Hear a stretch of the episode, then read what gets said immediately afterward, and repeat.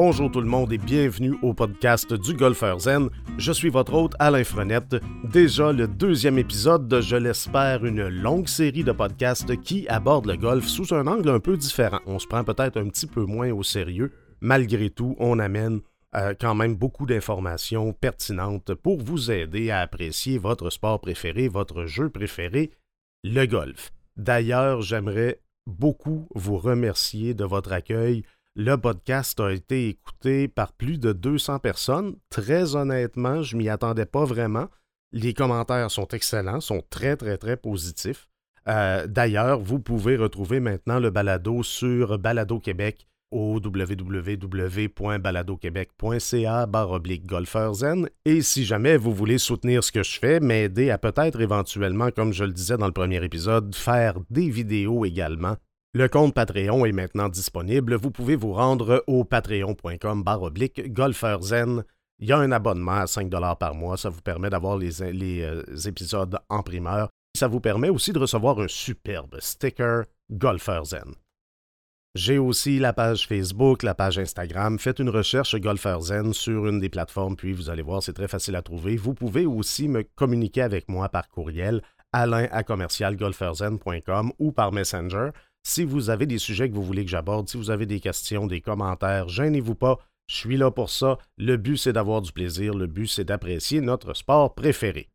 Juste une petite nouvelle avant d'entrer dans le vif du sujet d'aujourd'hui. Donc, euh, pendant la première, euh, le premier épisode, lors de la présentation, je vous ai dit que j'allais essayer d'avoir des entrevues avec des intervenants du golf. Eh bien, je suis en contact avec un représentant de Golf Canada qui devrait venir nous parler un peu de l'industrie du golf, de vers quoi le golf s'en va au Québec, etc., etc. Donc, ça risque d'être très, très intéressant. Vous comprendrez que là, présentement, c'est l'ouverture de la saison. Donc, c'est sûr qu'il est très occupé. Alors, on va probablement attendre une, deux ou trois semaines avant de produire cet épisode-là. Ça s'en vient, vous allez voir, on va faire de quoi de très bien avec ça. On va essayer de répondre à vos questions. D'ailleurs, si jamais vous avez des questions pour le représentant de Golf Canada, allez-y, écrivez-moi alain à commercialgolferzen.com ou sur Messenger. Utilisez le, le, moyen que vous voulez, mais vous pouvez m'envoyer vos questions. Ça va me faire plaisir de lui poser.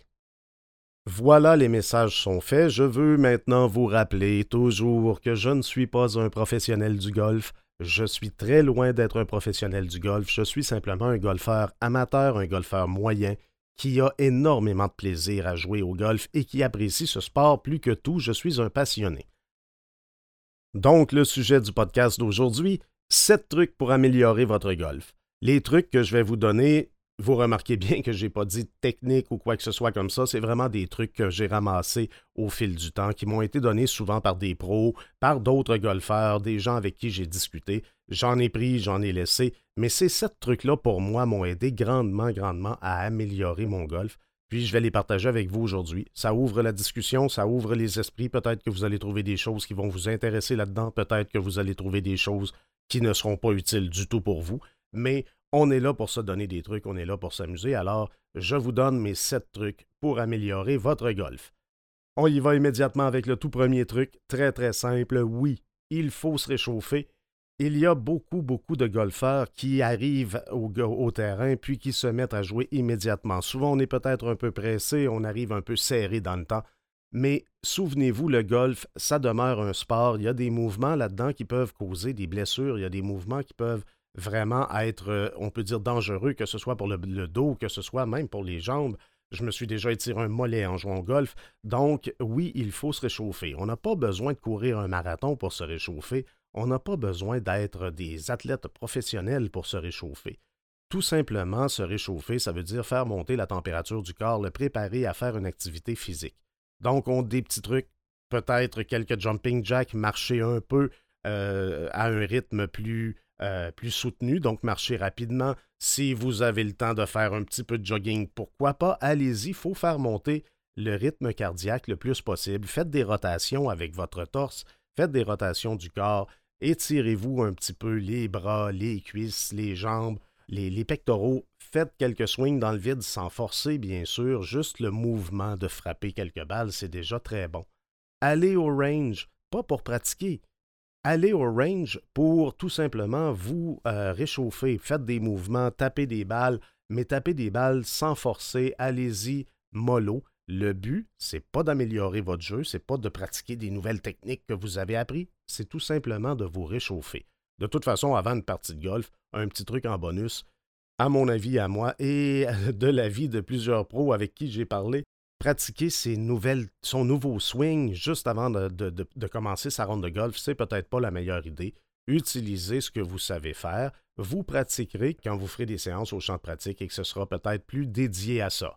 Pour l'instant, on s'en va jouer, donc assurez-vous de vous réchauffer convenablement un petit 5 minutes juste pour faire monter un peu la température du corps et le préparer à faire une activité physique tout simplement. Passez un petit 5 minutes à vous réchauffer, c'est amplement suffisant. Montez cette température-là et soyez prêt. De toute façon, une fois bien réchauffé, vous allez voir que votre partie va être beaucoup plus euh, agréable, vos frappes vont être plus précises, etc., etc., tout simplement parce que vous êtes prêt. Deuxième petit truc pour améliorer votre golf, et celui-là, honnêtement, il a changé, c'est un truc qui a complètement changé ma, ma partie. C'est un truc qui m'a été donné par un professionnel nommé Steve Caro qui travaillait à l'époque euh, au golf euh, Le Grand Vallon dans la région de Québec. Un golf extraordinaire en passant. Si jamais vous avez l'occasion de le jouer, c'est vraiment un très, très, très beau terrain de golf et un terrain très agréable à jouer. Un très bon challenge, un très bon défi. Donc, Première chose, et la chose, une des choses les plus importantes, sinon la chose la plus importante au golf, la direction de vos coups prime sur le reste. Qu'est-ce qu'on entend par la direction de vos coups prime sur le reste? C'est très simple, le but du golf demeure toujours d'apporter la balle dans le trou, alors si j'envoie ma balle en direction du trou ou en direction de la cible que je vise, j'augmente mes chances d'améliorer mon pointage tout simplement. Oui, c'est plaisant de faire des coups de départ de 300 verges, mais si mes coups de départ se retrouvent dans plusieurs directions différentes en même temps, donc dans le bois, dans l'eau, dans l'herbe longue, ben je diminue mes chances. Donc peut-être que, parfois, euh, piler un petit peu sur notre orgueil, utiliser un bâton un peu moins euh, difficile à frapper, utiliser les meilleurs bâtons, qu'on, les, les bâtons qu'on frappe le mieux possible pour s'assurer d'être dans la bonne direction, s'assurer de viser la cible qu'on veut. Vous allez voir, ça change la partie complètement. Un de mes buts cet été, ça va être de produire une vidéo où je vais utiliser uniquement les bâtons que je maîtrise un peu mieux que les autres pour faire un 18 trous et comparer le score que ça va me donner. Oui, je vais sacrifier un petit peu de distance parce que j'ai quand même des coups de départ qui sont raisonnables, mais que je contrôle quand même moins bien que certains autres bâtons mais je vais essayer de le faire pour vous montrer un peu ce que ça peut faire pour moi. Piler sur notre orgueil et utiliser tout simplement le bon bâton pour nous permettre de mettre la priorité sur la direction de nos coups, c'est peut-être une bonne technique à utiliser. À vous de voir, c'est votre partie et non la mienne. Troisième petit truc pour, améliorer votre partie, puis je suis sûr que vous l'avez entendu très très souvent, peut-être plus souvent que euh, vous aimeriez l'avoir entendu, c'est très simple, forcez pas votre swing, ne forcez surtout pas votre swing. Ça donne rien. Les bâtons d'aujourd'hui sont extrêmement performants. C'est beaucoup plus important de frapper le sweet spot que d'essayer de défoncer la balle par la simple force physique. Les bâtons sont faits pour être performants en fonction d'une frappe adéquate.